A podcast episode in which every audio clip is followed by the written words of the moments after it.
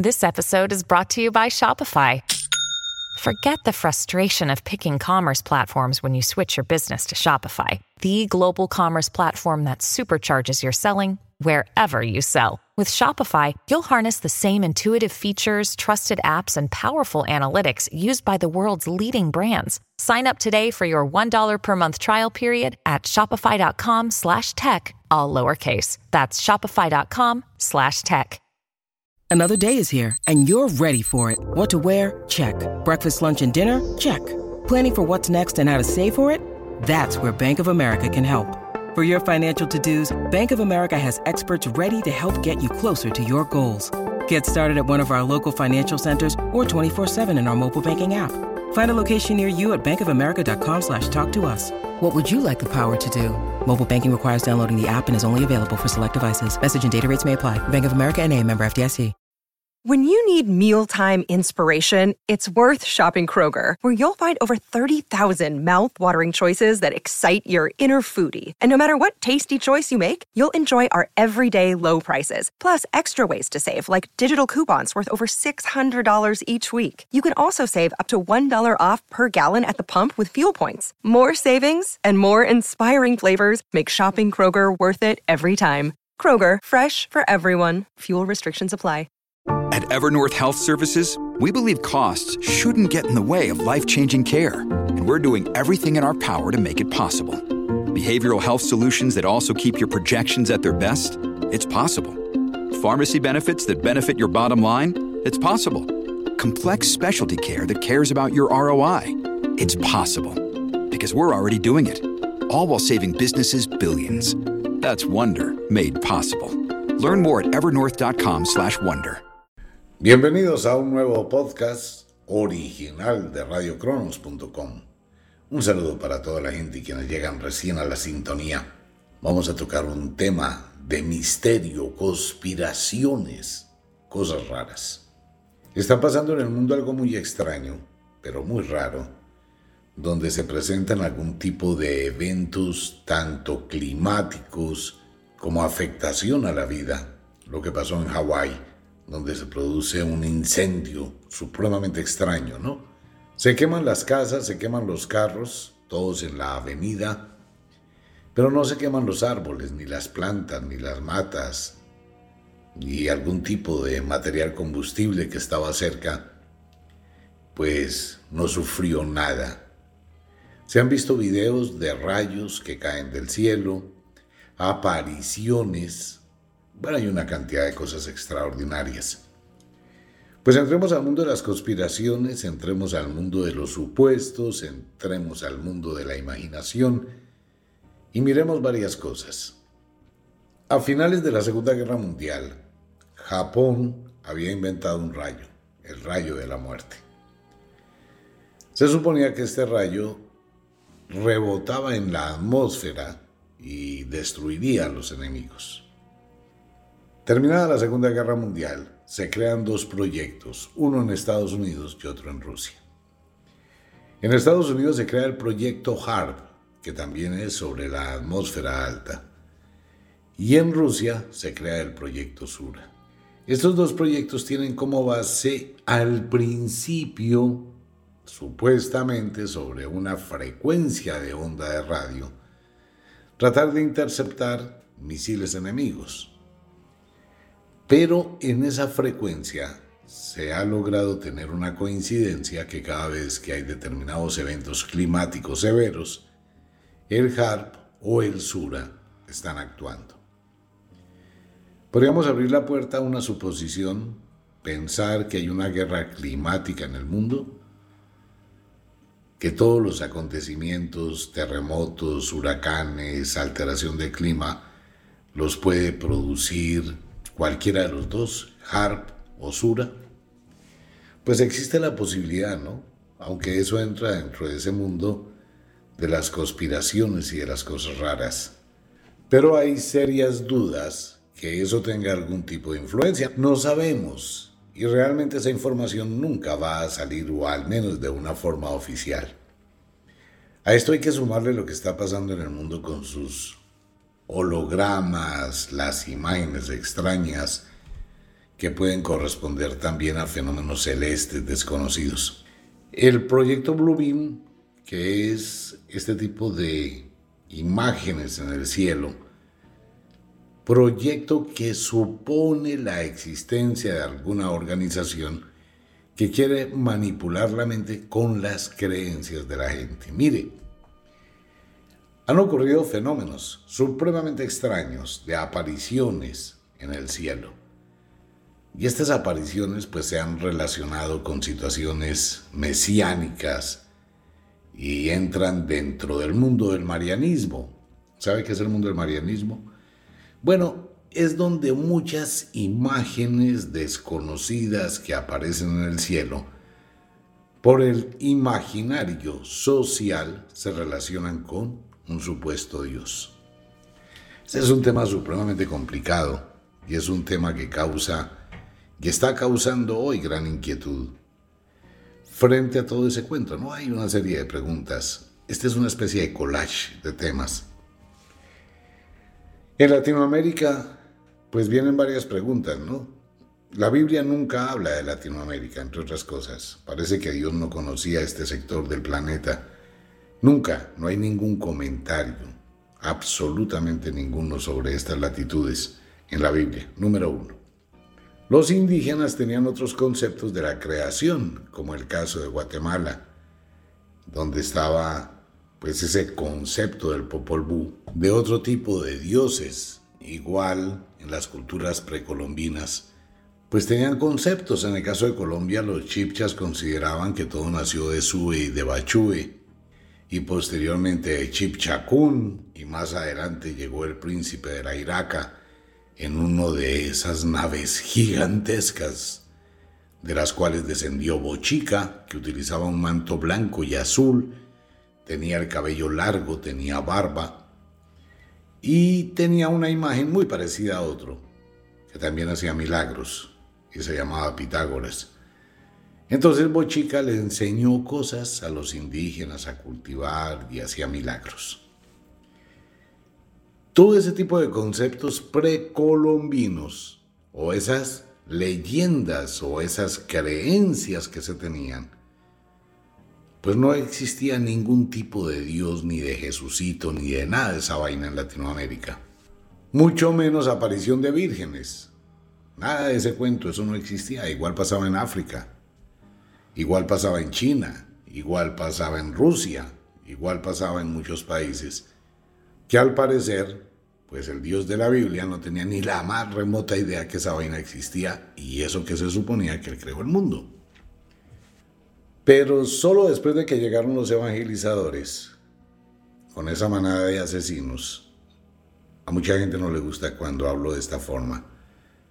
Pero mire, ¿quiénes eran los que venían en los barcos, los cuatro barcos de Cristóbal Colón? A la gente le dicen desde primaria en el colegio, Cristóbal Colón descubrió América y venía en la pinta la niña y la Santa María, los tres barcos del gran héroe, pura y física carreta. Cristóbal Colón llegó con cuatro carabelas, la pinta la niña, la Santa María y San José. La cuarta carabela desapareció inaugurando el Triángulo de las Bermudas, que fue lo que hizo que la gente se amotinara. Pero ¿quiénes eran los conquistadores y los marineros que venían con Cristóbal Colón? Pues una manada de asesinos, ladrones, de lo peor que existía en las cárceles, a quienes les ofrecieron la libertad a cambio de la aventura. Y entre ellos venían un poco de evangelizadores. Claro, porque era el rey católico de España. Pero Cristóbal Colón no venía a descubrir América pero para nada, por eso es que la historia está tan equivocada. Hay que estudiar, hay que investigar, hay que buscar y no le crea la inteligencia artificial. Busque por otros lados, la inteligencia artificial solo coge información de Internet y habla de esa información y está muy equivocada en muchos temas. Y eso lo dicen los mismos creadores, colocan ahí un aviso, probablemente la información no corresponda con la realidad, debe buscar otro tipo de fuentes. Bueno, mientras la perfecciona. ¿A qué vino Cristóbal Colón? Cristóbal Colón venía buscando el oro, el tesoro que los templarios le robaron a la iglesia. Ustedes saben que los templarios, el brazo armado de la iglesia, otra paranda de asesinos, después de que le hicieron un favor a la iglesia porque eran unos atracadores salvajes estilo Josué en la Biblia, lea la Biblia, mire, de verdad hay que leerla. Sí, por ahí ya casi llegan los demás programas de mentiras de la Biblia. Hay que ir despacio porque hay mucho trabajo. Entonces sucede que los templarios se dedicaron a matar y a robar para imponer la iglesia, imponer la religión, imponer ese Dios. Siempre ha sido un salvajismo total, ¿no? Eso empezó Josué con esa historia en la Biblia. Pero sucede que cuando los templarios se fortalecieron, la iglesia dijo, uy, no, ni culebras, olvídese de eso que nosotros vamos a permitir que los templarios puedan llegar a dominar. ¿A qué no viene qué hizo la iglesia? En su profunda sabiduría y amor de Dios, reunió a los templarios y los mató. Contrató asesinos para matar a los templarios. Un grupo de ellos se dieron cuenta de lo que estaba pasando y cogieron unas carabelas y le pegaron una atracada a la iglesia, ladrón que roba a ladrón, y se robaron el gran tesoro, ¿no? Hay gente que habla del tesoro de los cátaros, el tesoro de los templarios, y ellos, al parecer, viajaron y se llevaron el oro. El famoso Piri Reis, que fue el que le vendió el mapa mundi, que nadie sabe ni tiene la más remota idea cómo ese señor tenía un mapa mundo, el famoso mapa de Piris Reis. Pues con ese mapa Cristóbal Colón se guió para llegar a las Américas buscando el tesoro de los templarios, que supuestamente era el tesoro de los reyes. Bueno, y lo demás es historia, ¿no? Llegaron allá a Salvador, la isla de Guanajaní, Después llegaron a México, mataron a Montezuma y empezaron más hacia el sur, llegaron a Colombia, todo Sudamérica buscando el oro. No lo encontraron. Pero sí trajeron una cantidad de creencias absurdas y las impusieron de la misma forma como lo habían hecho antes los templarios, Josué en la Biblia, en el Medio Oriente. Usted cree en Dios porque desde niño lo adoctrinaron a ese cuento no porque usted tenga convicción de ello. Y solo fue después, después de que llegó Cristóbal Colón, que les cambiaron el chip a los indígenas y empezaron a creer en un Dios, ¿no? Y de ahí aparecieron una cantidad de cosas, como por ejemplo el manto de no sé qué imagen de la Virgen y un carretazo. Si todo eso es carreta, nada de eso es cierto pues existía algún tipo de ilusionismo o algo que la gente desconoce. Y a raíz de eso, todas las alteraciones cósmicas que se pueden llegar a observar, pues en el imaginario social está la imagen de Jesucristo, de la Virgencita, de no sé quién, de los santos, y todo lo que ven lo asocian con eso. ¿Existe realmente el proyecto Bluebeam? Mm, parece que sí, pero no de la forma como se está pensando, con el ánimo, porque la gente no va a comer carreta hoy en día de ver en el cielo una imagen y no empezar a especular. Eso es creado por el proyecto. Entonces ese proyecto comienza a actuar, que era una forma de dominio sobre la mente humana, y hay otras formas de dominio sobre la psicología social para manipular a los pueblos, para que los pueblos sigan creyendo bobadas. Pero no hay tal, no funciona eso en este momento. ¿Por qué no funciona? Porque es que mire, existe una cantidad de videos reales del fenómeno ovni y existe una cantidad de documentos increíbles del fenómeno ovni. Y existen una serie de pruebas, pero ni siquiera con eso se aceptan. Y si uno coloca un video, por decir algo, de un duende, y los hay que son reales, o de una hada, en este momento la gente tiene programas en el computador, tiene una cantidad de cosas y hace una serie de análisis muy objetivos y nadie deja pasar algo. Por eso es muy difícil, ¿no? Bueno, entonces, ¿qué pasa? Ese tipo de proyecto de generar caos, de generar algo, puede existir, sí, y puede que muchos de los ovnis que vemos, o de señales, o de eventos cósmicos, tengan que ver con esto. Es igual que los círculos del maíz. Los círculos del maíz aparecieron en el año 1812, el primero. Se le conoció como el círculo del diablo. En esa época no existía la tecnología para fabricarlos. Hasta hoy no se sabe realmente si es fabricación humana, si es fabricación satelital por microondas, si es el proyecto HARP o es el proyecto Sura el que los crea. ¿Puede hacerlo? Sí, totalmente. ¿Puede hacerlo una señal de microondas desde un satélite? También existe la posibilidad. Solo que desde 1812 han aparecido. Pero nadie sabe cómo se hacen. Y los que hacen los humanos pues quedan totalmente chamboneados. Los otros que aparecen, de verdad que sí son perfectos. Entonces nos enfrentamos a algo los que son perfectos pueden ser creados por microondas, sí, y un rayo de microondas va a fracturar la hierba de esa manera y podría crearlos perfectamente.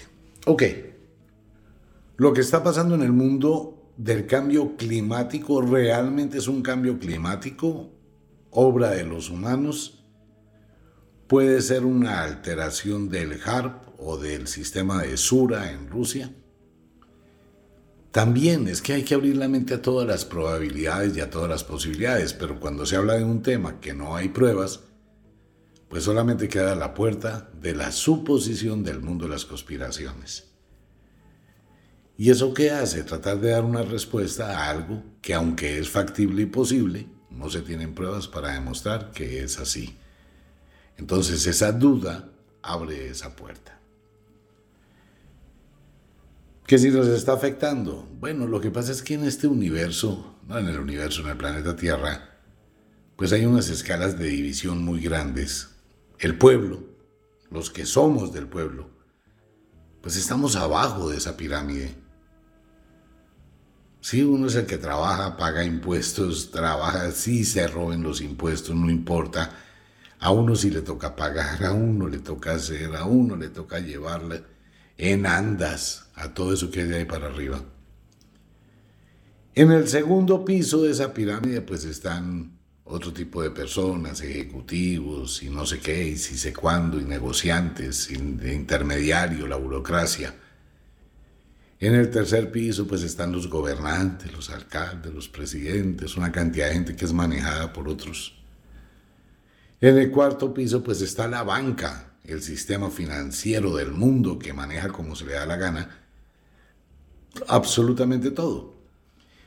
Y sobre la banca, pues hay otro grupo que gobierna a los banqueros. Y sobre el grupo que gobierna a los banqueros, hay un grupo más pequeño que gobierna al grupo que gobierna a los banqueros, que gobierna a los presidentes, que gobierna a los alcaldes, que gobierna a los intermediarios y que gobierna al pueblo. Y más arriba, en la punta de la pirámide, no tenemos ni la más remota idea quienes gobiernan a toda esa gente. Este es un mundo piramidal, es un mundo absurdo.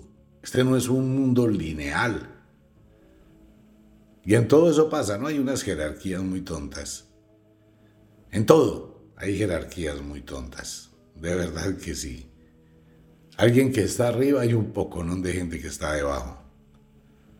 Eso no debe existir, ¿no? Entre otras cosas. Hay un planeta que queda muy cerca de la Tierra a 8 minutos luz en ese planeta y varios planetas que forman parte de la Federación Galáctica no tienen ese tipo de política jerárquica o piramidal, si no es lineal. Entonces allá, por ejemplo, existe un líder mundial. En el planeta Tierra no existe ningún líder mundial. Aquí no hay ningún tipo de pensador en todo el planeta no hay ningún grupo, no hay nadie que le importe. Hay una cantidad de empresas o de grupos o instituciones que son pura burocracia y pura plata y puro mal negocio, pero no hay un liderazgo para llevar a la humanidad, a los habitantes de la Tierra, hacia un proyecto de futurismo con visión futurista, donde toda la humanidad somos tan tontos. Miren, a nuestro alrededor, les cuento así por encima algo que me contaban mis amigos. En el entorno de la Tierra, a 8, 9, 10, 15, 20, 30 minutos luz, tenemos aproximadamente unos 7.500 planetas similares a la Tierra en tamaño, en geología y con la capacidad de albergar la vida. Piensen eso. Entonces tenemos que aprender a llegar a 8, 10, una hora de luz a ese lugar. La idea del planeta Tierra, la idea de los humanos es conquistar el universo, ni siquiera es los planetas cercanos. Pero por favor, en 1969 se supone que llegó el hombre a la luna. Entre la tecnología de 1969 y la tecnología del 2023, pues el cambio es exponencial, ¿no? Pues sí, hoy tiene usted en un teléfono celular mayor capacidad de computación y lógica que lo que tenía en esa época la NASA. ¿Por qué no volvimos a la luna? porque hasta ahora estamos haciendo un poco de pruebas como si fuera la primera vez con el señor Elon Musk.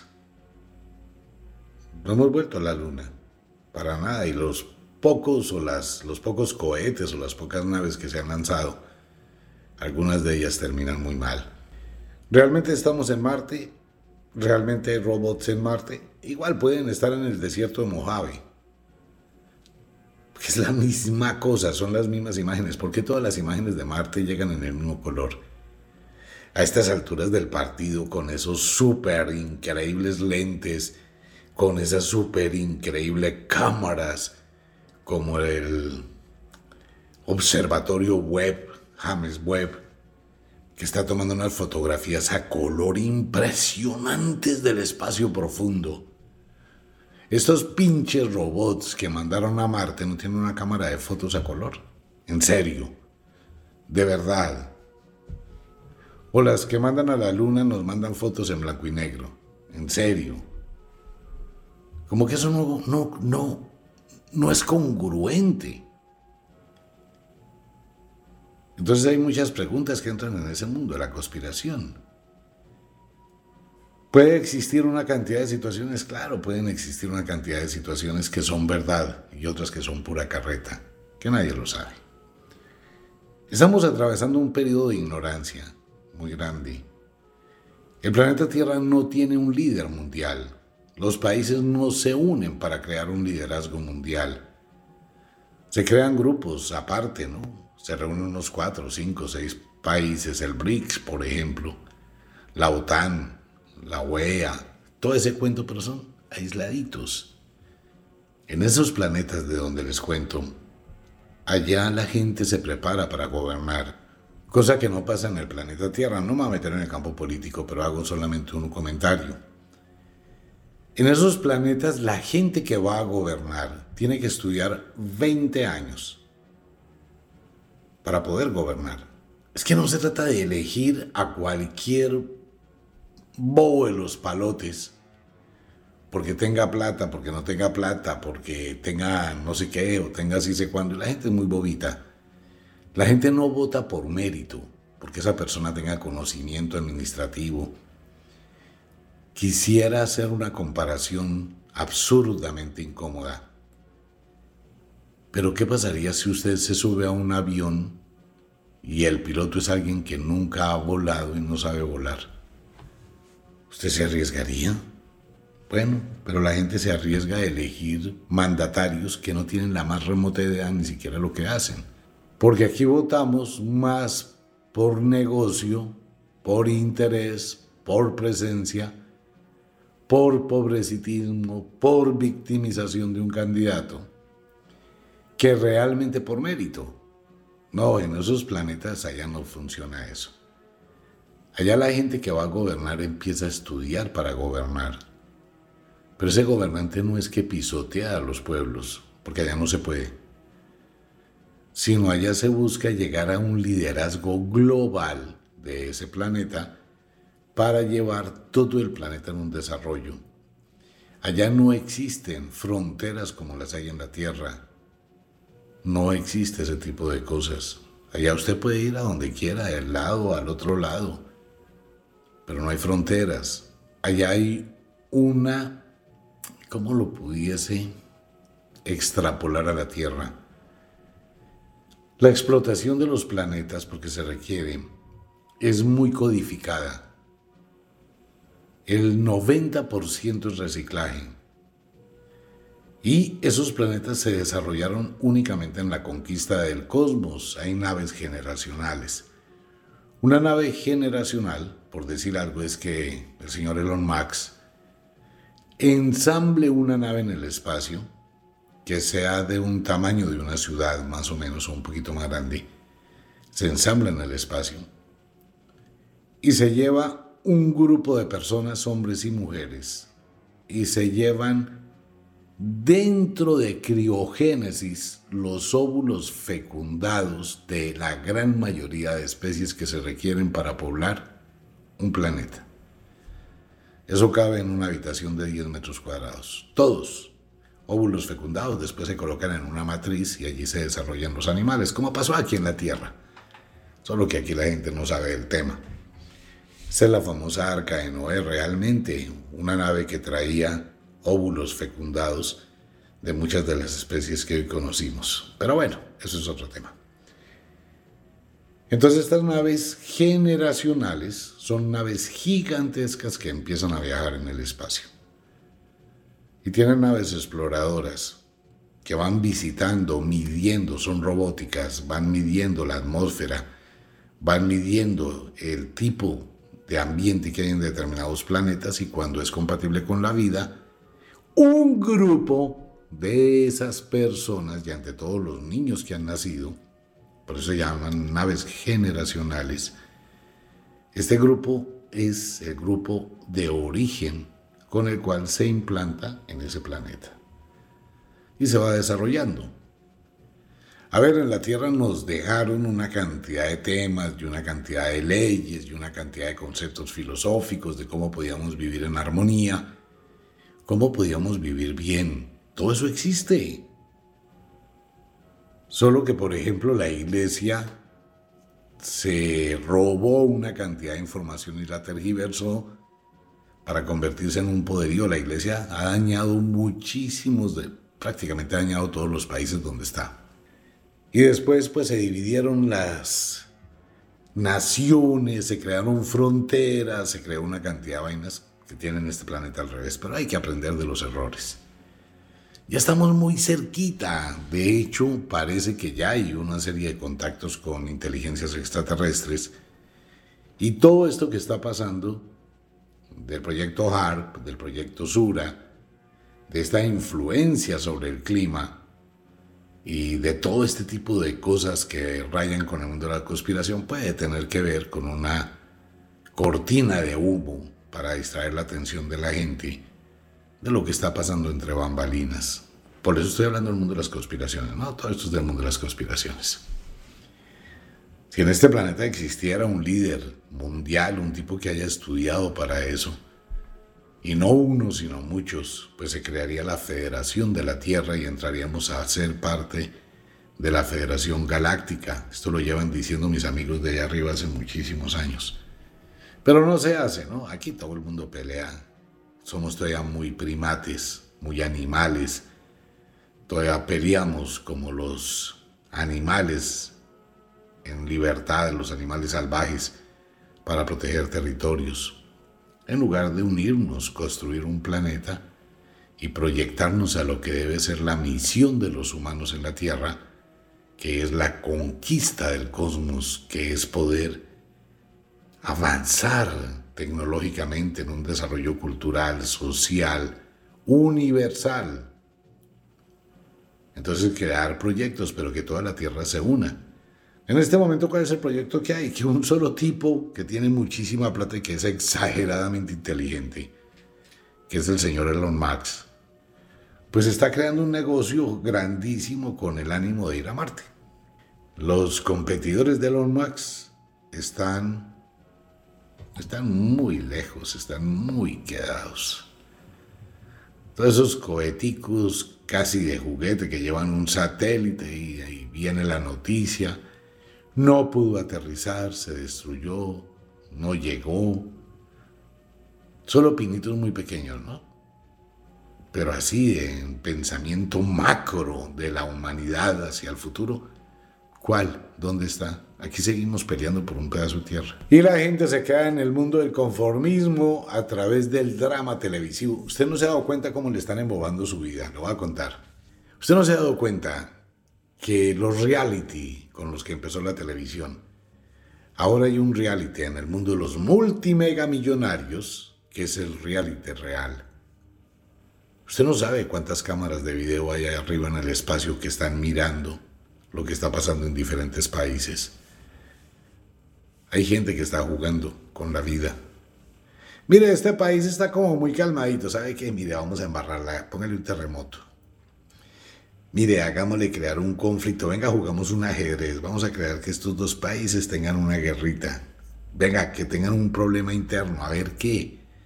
Y empiezan a hacer apuestas. ¿Quién va a ganar? ¿Quién no? Vivimos el reality diario de la vida. Usted ve por capítulos todos los días. El drama, la telebovela del drama diario. Es que es muy simple. Si no fuera así, pues no se venderían muchas cosas, ¿no? Entonces hay que distraer la atención de la gente con un poco de cosas para que no vean, para que no miren arriba, para que se queden mirando abajo, para que se preocupen de tonterías. ¿Por qué? Porque nos falta visión humana hacia el futuro. Y si usted empieza a mirar todos los países del mundo, se va a dar cuenta que todos están exactamente en la misma tónica del drama real del día a día. Que eso le conviene a los noticieros, le conviene a los programas de televisión, a las emisoras, a los periodistas, a los periódicos. Absolutamente todo el mundo gana mucha plata con ese drama. Claro, el drama de quién comparte más rápido la noticia, quién gana la chiva y cómo se juega ese ajedrez. Pues haga un análisis pequeñito. Solo un análisis. No más la tecnología ha avanzado de una forma increíble. Hay una macro tecnología, aún incluyendo la inteligencia artificial. Pero si se da cuenta que todo eso está avanzado en un solo principio que lleva a una sola cosa, al consumismo. No más. No existe nada más que el consumismo. Les cuento que para finales de este año, probablemente inicios del otro, van a empezar a vender los televisores holográficos de tercera dimensión, donde es un proyector, así como en la Guerra de las Galaxias o algo así, y aparece la imagen ahí como si fuera tridimensional y usted puede ver el objeto y le puede dar vueltas a la mesa donde está apareciendo todo lo que está ocurriendo en la película tridimensionalmente.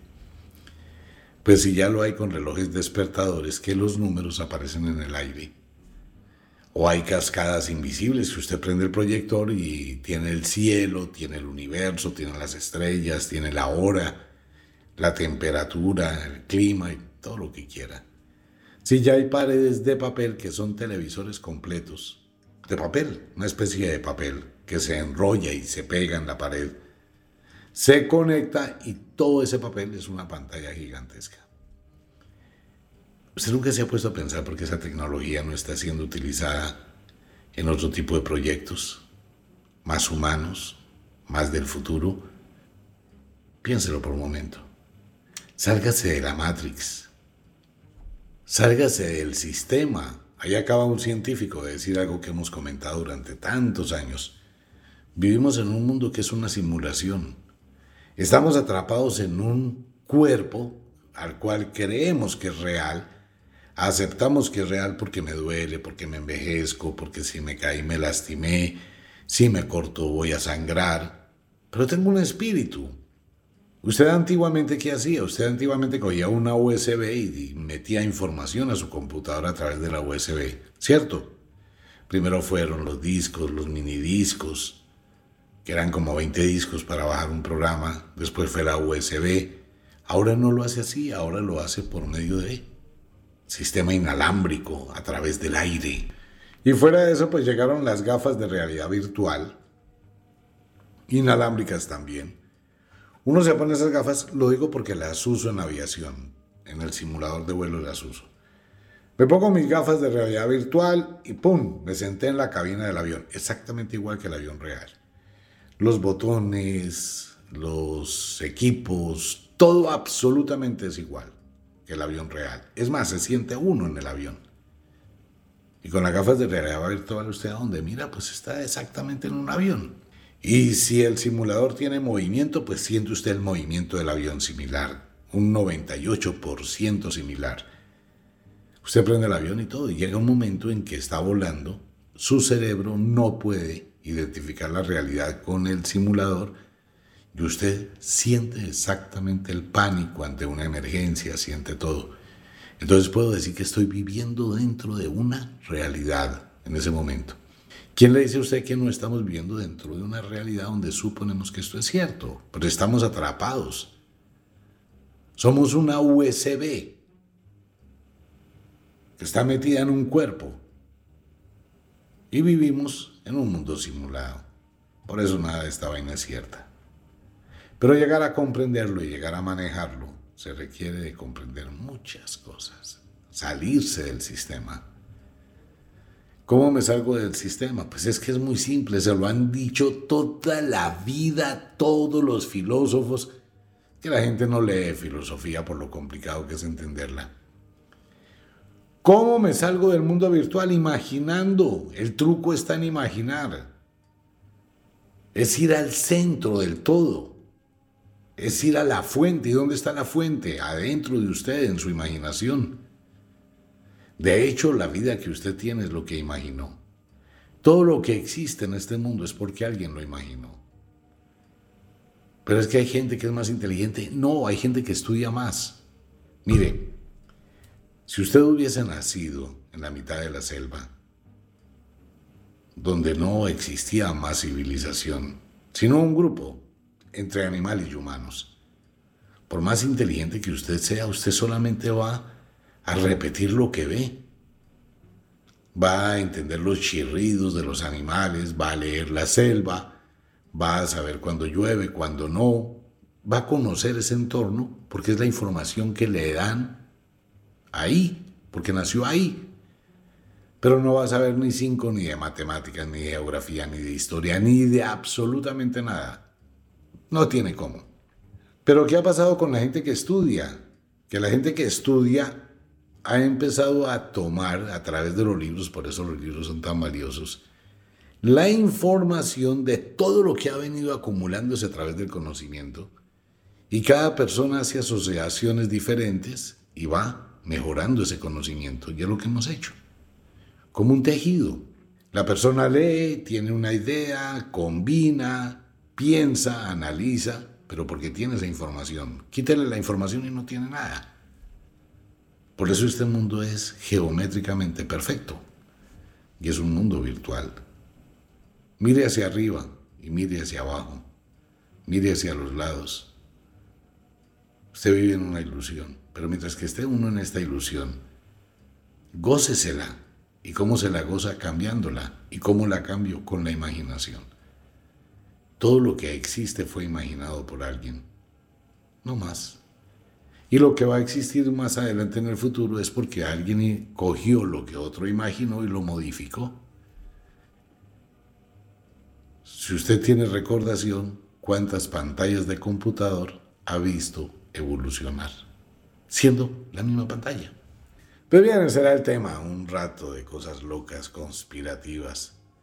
Que si van a llegar los ovnis, ya están aquí, ya hay muchas cosas. Mire, esto va a tener un cambio bien espectacular en muy poco tiempo. ¿Qué, qué pasa con el Harvey y el Sura? Bueno, parece que es un juego de ping-pong. Prepárese para unos días de lluvia, prepárese para unos días de huracanes, de tormentas, de desastres y una cantidad de distractores. De vez en cuando trate de pensar que esto es una ilusión y usted puede cambiarla como quiera. Si sabe imaginar y sabe sacar esa imagen mental hacia la realidad, su realidad. Un abrazo para todo el mundo, nos vemos. Chao.